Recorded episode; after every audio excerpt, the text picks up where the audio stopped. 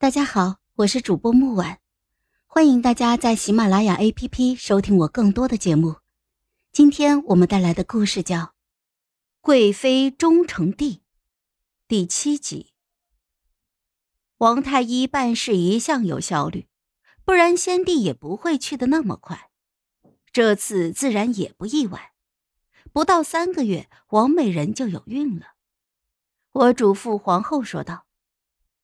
皇后，这是陛下的第一个孩子，你多多上心才是。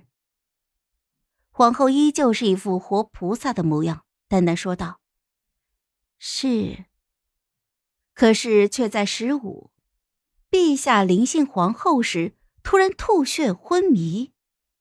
我惊怒，皱着眉看着脸色煞白、昏迷不醒的皇帝，冷声喝道。这究竟是怎么回事？皇后却突然跪在了我的面前，我见她左脸红肿不堪，心下不安，让人都先下去。我端坐在上座，脸色极其的难看。皇后，你究竟为什么这么做？陛下是你的丈夫。闻言，皇后呆滞的眼神晃了一下。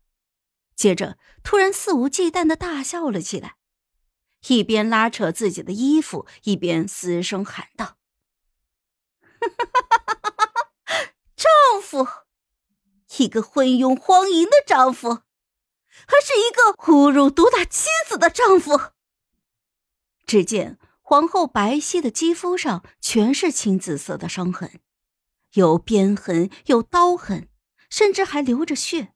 像是刚打的，看起来极其的可怖。我下意识的握紧了手，沉声问道：“你为何不告诉哀家？”皇后冷笑了一声，讥讽的看着我：“呵呵，告诉您有用吗？你的心根本不在后宫，陛下的死活你都不在乎，更何况我们？”我一愣。猛地看向了皇后，没有料到她竟然看得这么明白。皇后却毫不意外，仿佛觉得自己死到临头，跟我说了很多。我只静静的听她说。离开的时候，我回头看向身后依旧站得笔直的皇后，仿佛依稀看到了刚刚入宫时那个贤淑端庄的林大小姐。可如今却早就已经伤痕累累，心神俱疲。我心里不知为何慌得厉害，匆匆撂下了一句话，便逃也似的离开了。我会送你出宫的，好好活着吧。回到宫里，我坐在椅子上，脑海里却不断的回放着皇后说的话。太后，我母亲曾经跟我讲起过。您和您的姐姐。沈家有两女，沈大小姐宛若牡丹，光华艳丽，嫁给了先帝；沈二小姐宛若青莲，卓而不妖，嫁给了裴小将军。裴家虽然不是显贵，但是小将军行军打仗极其厉害，封侯也只是时间问题。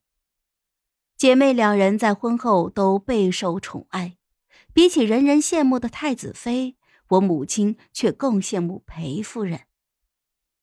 太子需要纳妾，需要为皇家繁衍子嗣，可裴小将军却只有裴夫人一个人，而且极其疼爱自己的夫人，哪怕是行军打仗，也时常提起，时常记挂。在裴夫人生子时，他独自从边关连赶七日回府，只为了陪伴夫人左右，甚至孩子都没来得及看上一眼。产房内夫人哭，产房外自己也哭得稀里哗啦的。不少在场的夫人们看到这一幕，又是好笑，又是羡慕。我母亲还因为父亲没有为了她哭，和父亲怄气了两天。但是，只过了三年而已。太子妃难产而死，而裴小将军被南疆人报复，一夜之间，裴家百十口人全死了，沈二小姐也死于非命。猛然被人提起往事，我的双手竟然无法控制的颤抖了起来。皇后仿佛早已洞悉了一切，眼神之中带着一丝怜悯，轻叹道：“唉，真是可惜了。”我看着镜中的自己。珠翠满头，风华依旧，身上带着养尊处优的贵气。但是有何用呢？我想要的从来不是这些，我只要我的丈夫和孩子。我的眼泪控制不住的落在了桌面上。可惜。不到十个月，王美人便夜间发作。等我匆匆赶到的时候，王美人却因为血崩，生命垂危了。太后见我来，他苍白的小脸露出了一抹笑：“你辛苦了，好好歇着吧。”他盯着我的眼睛，迫不及待的问道：“皇帝。”皇帝他，我握住了他冰凉的手，沉声说道：“中毒了，活不了多长时间了。”他一愣，随即笑意更生，畅怀大笑：“啊啊，好，好，好啊！我已经报仇了。”为自己的姐姐报仇了。如今，我终于可以去见我的姐姐了。当年皇帝出宫的时候，强行要了王美人的姐姐，她姐姐拼命反抗，却被皇帝愤怒之下掐死。等我听到消息的时候，呵斥皇帝不该如此，他却骂王美人姐姐不知好歹。他不知道，为了给姐姐报仇，王美人自愿入宫，拼命勾引皇帝，让他沉迷荒淫，沉迷仙术，彻底沦为了一个昏君。现如今，皇帝早已经一脚踏入阎王殿，王美人也算是得偿所愿。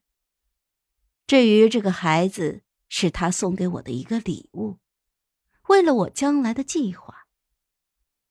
我闭上了他张开的眼眸，柔声哄道：“好孩子，睡吧。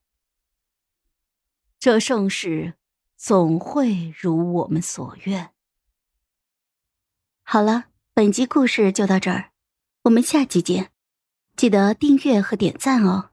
如果你有喜欢的故事，也欢迎在留言区告诉我们。